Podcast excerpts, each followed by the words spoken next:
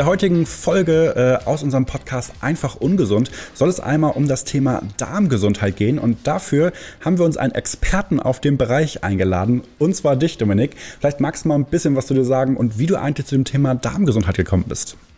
Ja, hallo in die Runde. ähm, mein Name ist Dominik Hoffmann, ich bin Diplombiologe, 39 Jahre alt, komme ursprünglich aus dem Sauerland, habe mich dann in Mainz äh, ins Studium der Biologie begeben und bin der letzte Diplomastudiengang in dem äh, Bereich und danach wurde auf Bachelor und Master ähm, ja abgedatet sozusagen und ähm, habe nach meiner Zeit, nach meiner Studienzeit ähm, dann geguckt, wo ich als Biologe arbeiten konnte. Heutzutage werden die Leute ja händeringend gesucht und das war vor elf Jahren aber noch nicht der Fall, als ich angefangen habe. Und äh, habe mir verschiedene Arbeitsbereiche angeschaut und dann bin ich auf ein kleines Unternehmen im Sauerland, also in meiner Heimat, äh, aufmerksam geworden, auf ein mittelständisches Unternehmen, ähm, die im Bereich Darmgesundheit gearbeitet haben. Und das okay. war für mich auch was ganz Neues und was ganz Spannendes. Das hatte ich vorher so auch noch nicht gemacht. Und ähm, als ich von der Uni gekommen bin, habe ich auch das, den Begriff Darmflora, Darmmikrobiota, Darmbakterien, ich wusste, das war da, aber ich wusste nicht, was das für eine immense Auswirkung auf unsere Gesundheit hatte. Ah, okay. Und dann habe ich mich vor elf Jahren dann äh, entschieden, diesen wirklich sehr breit gefächerten Job hier im Unternehmen HLH Biopharma anzutreten in Balve im Sauerland und äh, mache das seit elf Jahren mit steigender Freude. Ja, Okay. Also eigentlich klassischer Biologe natürlich, da beschäftigt ihr euch mit allen möglichen Dis Disziplinen aus der Biologie und da jetzt eigentlich sehr, sehr speziell dann nachher rund um das Thema Darmgesundheit. Und du hast eben schon angesprochen, ne? du hast dann erst erfahren, dass äh, Darmgesundheit, Mikrobiotika, Darmflora, Darmbakterien, ja. wie auch immer wir ja. sie nennen wollen in der Gesamtheit, äh, super wichtig sind für die Gesundheit. Kannst du uns da vielleicht mal so ein, zwei Erkenntnisse äh, mitteilen, die du besonders spannend fandest ganz am Anfang? Ähm, ja, ich kann da vielleicht auch noch mal ein bisschen aus dem Nähkästchen äh, plaudern, was meine Freunde angeht. Also wir haben auf meiner Visitenkarte steht drauf, Darmgesundheit ist Lebensfreude. Sehr und gut. Da, und da haben die sich immer drüber lustig gemacht. Und dann habe ich gesagt, ja, das macht ihr so lange, bis ihr mal Darmprobleme habt. Und dann mhm. äh, werdet ihr sehen, wie wichtig dieser Spruch ist. Das glaube ich, wirklich, ja. Dass wir wirklich dieser Slogan äh, auch ist. Ähm, Darmflora, vielleicht nochmal kurz zur Begrifflichkeitserklärung auch. Darmflora ist eigentlich ein veralteter Begriff. Ah, okay. Flora hat ja immer irgendwas mit Blumen und mit Pflanzen zu tun. Und ähm, die Bakterien sind aber ja keine, keine Blumenpflanzen. Ne? Da hat man früher, vor 100 Jahren, hat man aber noch gedacht, dass Bakterien ins Reich der Pflanzen gehören. Und deswegen hat man dann diesen Begriff Darmflora geprägt. Ähm, in der Wissenschaftswelt ist der mittlerweile so gut wie ausgestorben. Da sagt man dann Darmmikrobiota oder Darmmikrobiom, mhm. aber er hält sich halt bei unseren Kunden und bei in der ganzen Gesellschaft halt noch hartnäckig. Ja. Also deswegen, ähm, wenn, wenn man mal was sagen will, da würde ich eher immer auf Darmmikrobiota oder Darmmikrobiom gehen.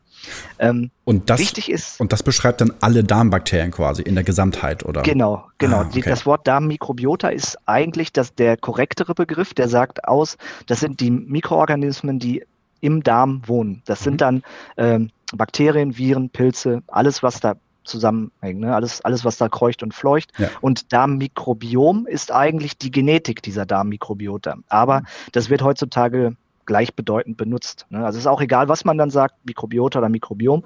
Hauptsache nicht mehr Darmflora. Ne? Okay. Dass der Begriff sich irgendwann auch nicht mehr durchsetzt. Gut zu merken. und unsere Darmbakterien, es ist tatsächlich so, äh, die haben drei wichtige oder die haben zwei wichtige Aufgaben. Die haben einmal die Aufgabe, unsere Nahrung zu spalten ja, und uns Nährstoffe zu geben.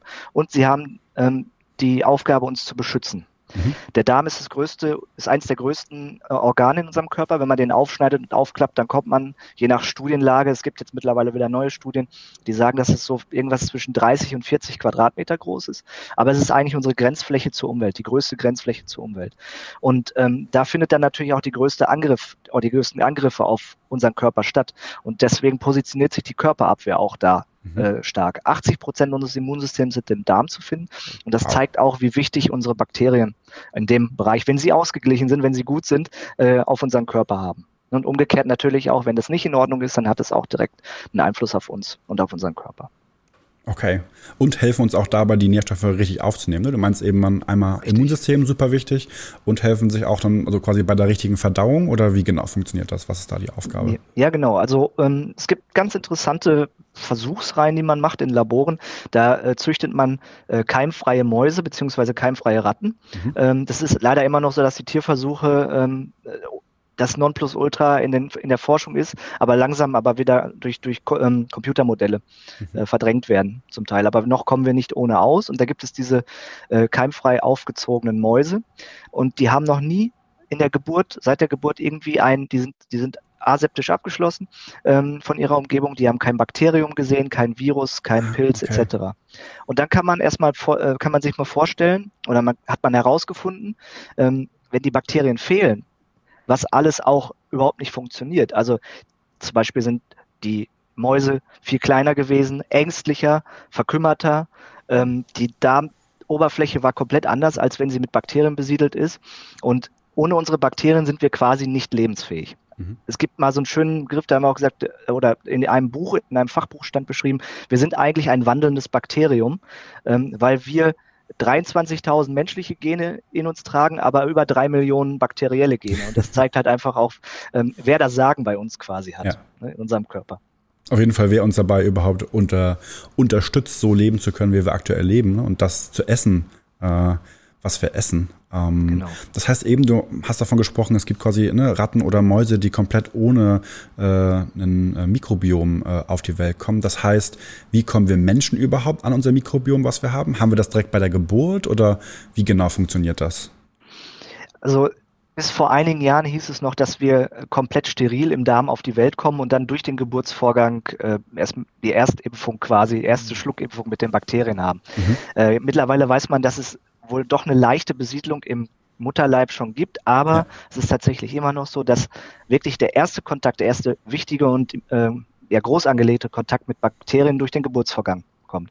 Und das ist, das legt auch schon wieder unseren Grundstein äh, für die weitere Entwicklung der Darmmikrobiota und auch von unserem, von unserem ganzen Körper. Mhm.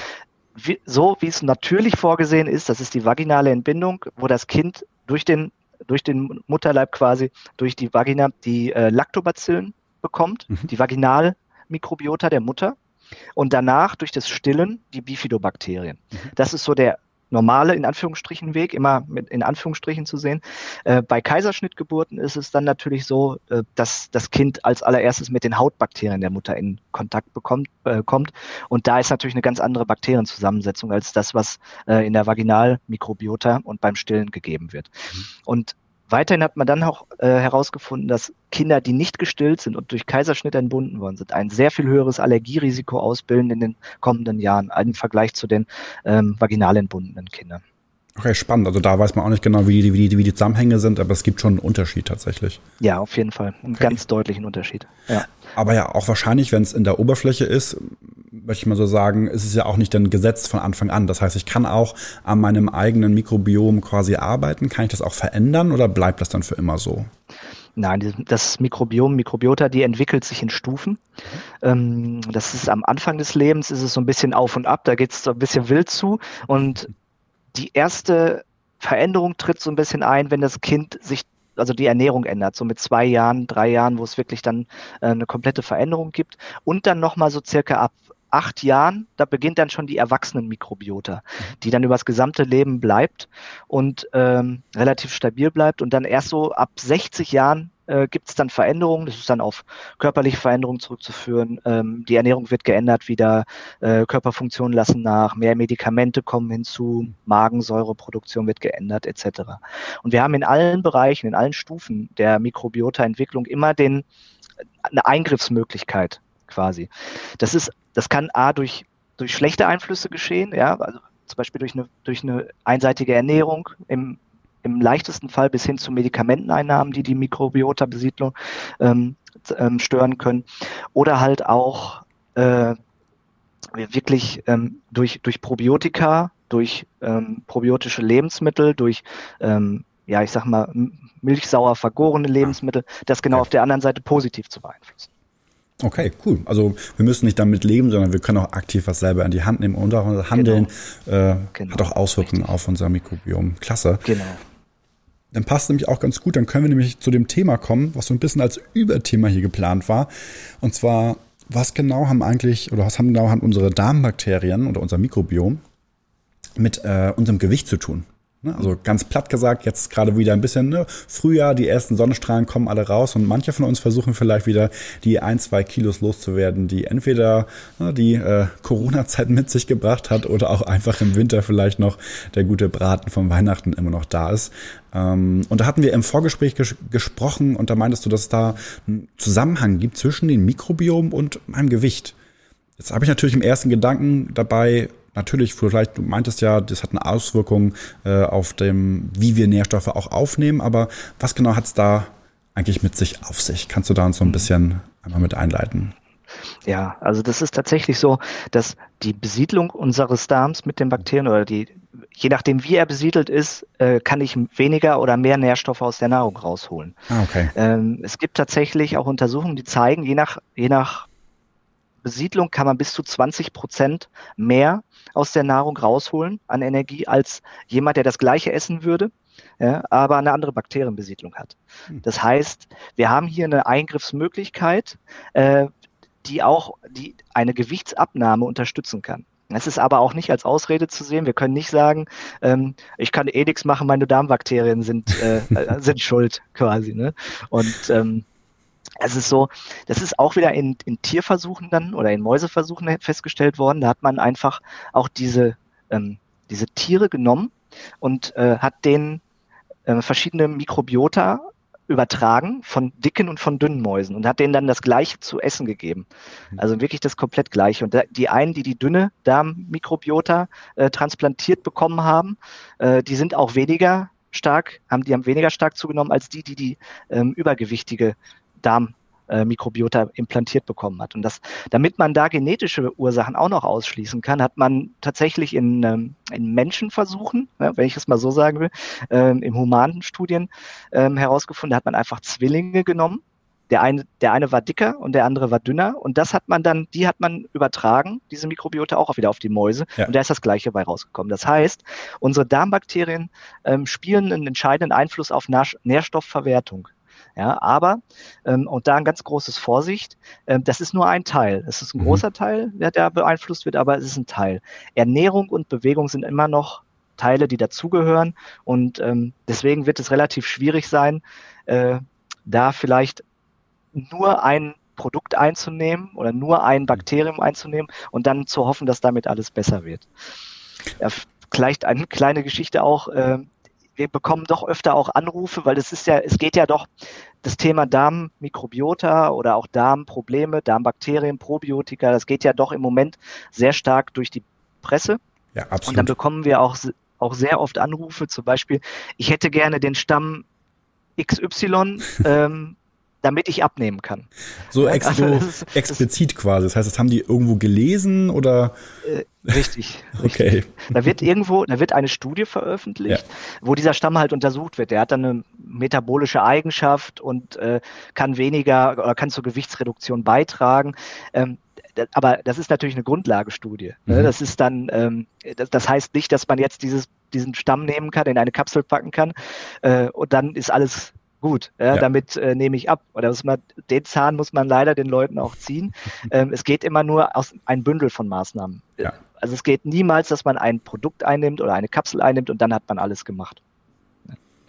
Okay, aber trotzdem könnte man schon sagen, ob ich jetzt abnehme oder zunehme, die Entscheidung liegt unter anderem auch im Darm. Natürlich, so ist es die Gesamtheit der Maßnahmen, aber sie könnte auch im Darm liegen.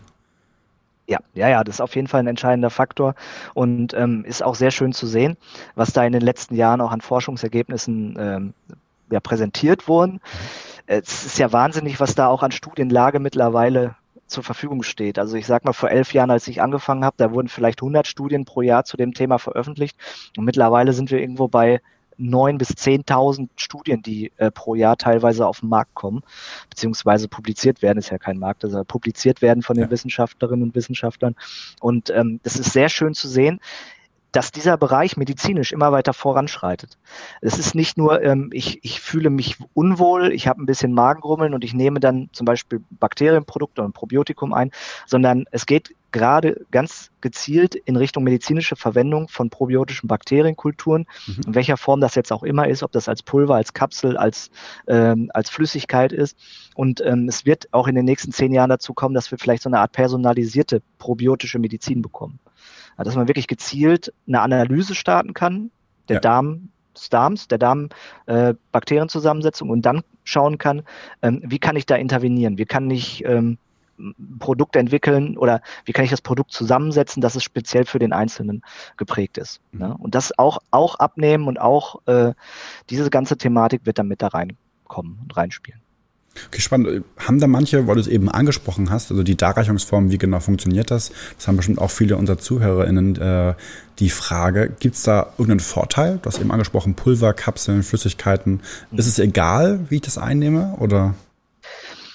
Das, das ist tatsächlich, es verschiebt sich gerade etwas, oder es verschiebt sich schon seit einigen Jahren. Als wir angefangen haben hier vor, also als ich angefangen habe im Unternehmen vor elf Jahren, wurde hauptsächlich Pulver verwendet zum Einrühren in Getränke. Ähm, das haben wir dann umgestellt auf relativ schnell auch auf Kapseln, weil das doch auch, weil die Einnahme einfacher, sauberer ist mhm. und auch mal von unterwegs gemacht werden kann. Äh, mittlerweile gehen wir über schon zu probiotischen Kautabletten, die noch einfacher in der Verabreichung sind, äh, probiotische Tropfen, die man den Kindern zum Beispiel einfach verabreichen kann. Ja. Also das, das, da kommt es immer drauf an, auch auf äh, Schutzmechanismen für die Bakterienkulturen, weil wir haben in unserem Magen ein Desinfektionsbecken. Natürlich, die, ja. die Nahrung, die reinkommt, genau, die wird nicht nur, das ist nicht nur zum Vorverdauen der Nahrung da, das, dieses Desinfektionsbecken, sondern ähm, es dient natürlich auch der Abtötung von Keimen mhm. jeglicher. Art auch von unseren probiotischen Bakterienkulturen. Das heißt, wir müssen diesen Magen und auch ähm, den Zwölffingerdarm, der die, der die Flüssigkeit, die Säuren auch noch hat, ja, diese Gallenflüssigkeit, die müssen wir irgendwie bestmöglich umgehen, damit die Bakterien sich wirklich im Darm ansiedeln können, da wo sie auch hingehören. Und da gibt es verschiedene Schutzmechanismen wie magensaftresistente Kapseln oder auch, äh, wir verwenden zum Beispiel auch Pulver, die magensaftresistent sind. Das, da wird einfach auf mikroskopischer Ebene mit einem Algenstoff einfach diese Bakterien, den Bakterien so ein kleiner Schutzanzug verpasst. Mhm. Und ähm, dann überstehen die auch die Magen- und Gallensäure und sie können natürlich dann auch in jegliche Form eingearbeitet werden, wie zum Beispiel diese Kautabletten oder Lutschtabletten, die ich gerade gesagt habe, die würden nicht funktionieren ohne solche Schutzmaßnahmen. Und da ist in den letzten Jahren auch eine sehr gute, ähm, ein sehr gute Industriezweig entstanden, der sich darauf spezialisiert hat, wirklich auch zu gucken, wie kann ich diese Bakterien schützen, damit sie effektiv wirken im Darm. Und das hat äh, sehr gut geklappt. Seitdem wir diese Schutztechnologien verwenden, haben wir noch besseres Feedback als vorher. Und das freut uns auch immer wieder, dass wir da auf dem richtigen Weg sind und äh, den Leuten auch wirklich helfen können. Es kommt einfach dann auch einfach mehr an. Ne? Also von dem, was man zu sich ja. nimmt, kommt mehr an. Und wenn wir dann bei so einem Thema sind wie äh, ne, allgemeine Darmgesundheit, haben wir jetzt ja, das soll unter anderem auch helfen in der Gesamtheit äh, beim Abnehmen. Ähm, Habe ich immer so dieses äh, Wort im Kopf, Darmreinigung, das, was mir irgendwie so sofort aufkommt, wenn Leute darüber ja. sprechen, irgendwie ein gesundes äh, Darmflora, ne, jetzt bin ich wieder bei Darmflora, ja. ein gesundes Mikrobiom ähm, aufzubauen. Ähm, ist das richtig so? Kann man den Darm irgendwie reinigen oder ist es nur so eine Art Marketingbegriff, den man auch verwenden kann? Oder kann man tatsächlich etwas Gutes tun für seine Mikrobiom? Ja, man kann wirklich was Gutes tun. Ähm, und zwar ist es nicht so, dass, dass sich Schlacken ablagern, wie man das immer gedacht hat, sondern ähm, es, es sind noch Restbestände da quasi und es sind ähm, also der also Altlasten in Anführungsstrichen, ähm, mit denen der Darm zu kämpfen hat, aber der hat ein sehr gutes Selbstreinigungssystem. Okay. Und dieses Selbstreinigungssystem, das muss man einfach, das kann man pushen. Ja, das kann man zum Beispiel pushen mit so einer Darmreinigung, wie du es gerade gesagt hast. Äh, da muss man auch gucken, dass man das nicht mit so einer Art Glaubersalztherapie ähm, verwechselt, also, dass man, was einnimmt und das einfach runter einmal rauskommt, ja. sondern ähm, also wir arbeiten zum Beispiel im Bereich ähm, fermentierte Produkte, ja, milchsauer vergorene Produkte, würde man so sagen. Das, zum Beispiel Sauerkraut die, oder tatsächlich? Genau, also auf der Basis, das ist, ja, das ist tatsächlich so, äh, die Basis ist gleich, Sauerkraut ist auch Milchsäure vergoren oder dieser Brottrunk, ne, mm, und okay. auch in, in Russland gibt es diese Gerst, vergorenen Gerstensaft, den es an jeder Ecke gibt, also ähm, das ist auch ganz interessant. Ähm, man arbeitet halt einfach, dieses, dieses Fermentationsprinzip ist, dass die Bakterien aus der Zucker, aus den Zuckerarten, die man zugibt, eine Fermentation starten. Das heißt, die setzen diese Zuckerarten um zu Milchsäure und Kohlendioxid, also CO2. Das ist diese Fermentation, diese Milchsäurefermentation. Und die Milchsäure, die wirkt im Darm ähm, ja, auf die Darmwände, auf die Darmwand positiv und ähm, sie säuert das Milieu etwas an.